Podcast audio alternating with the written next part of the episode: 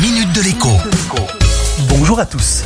Dans moins d'un mois, une bonne dizaine de millions d'automobilistes affronteront la route des vacances pour parcourir en moyenne 500 km pendant l'été. Comme d'habitude, une moyenne masque plein de réalités différentes. Certains partiront en vacances à un jet de pierre de chez eux, quand d'autres parcourront 1000, 2000 km ou parfois beaucoup plus, notamment pour pouvoir faire la tournée des familles et des copains.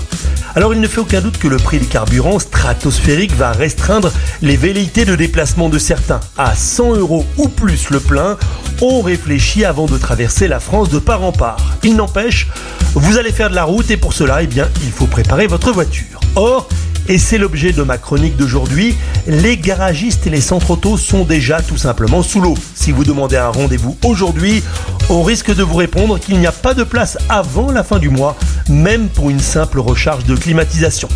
Reprenons donc les fondamentaux.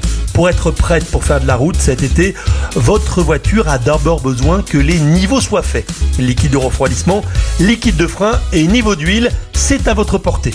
Si l'huile est claire ou caramel, ça va, toute noire, il va falloir passer par la case vidange. Votre voiture va aussi avoir besoin de freins en bon état de marche. Le contrôle visuel est très facile, surtout à l'avant, en tournant les roues.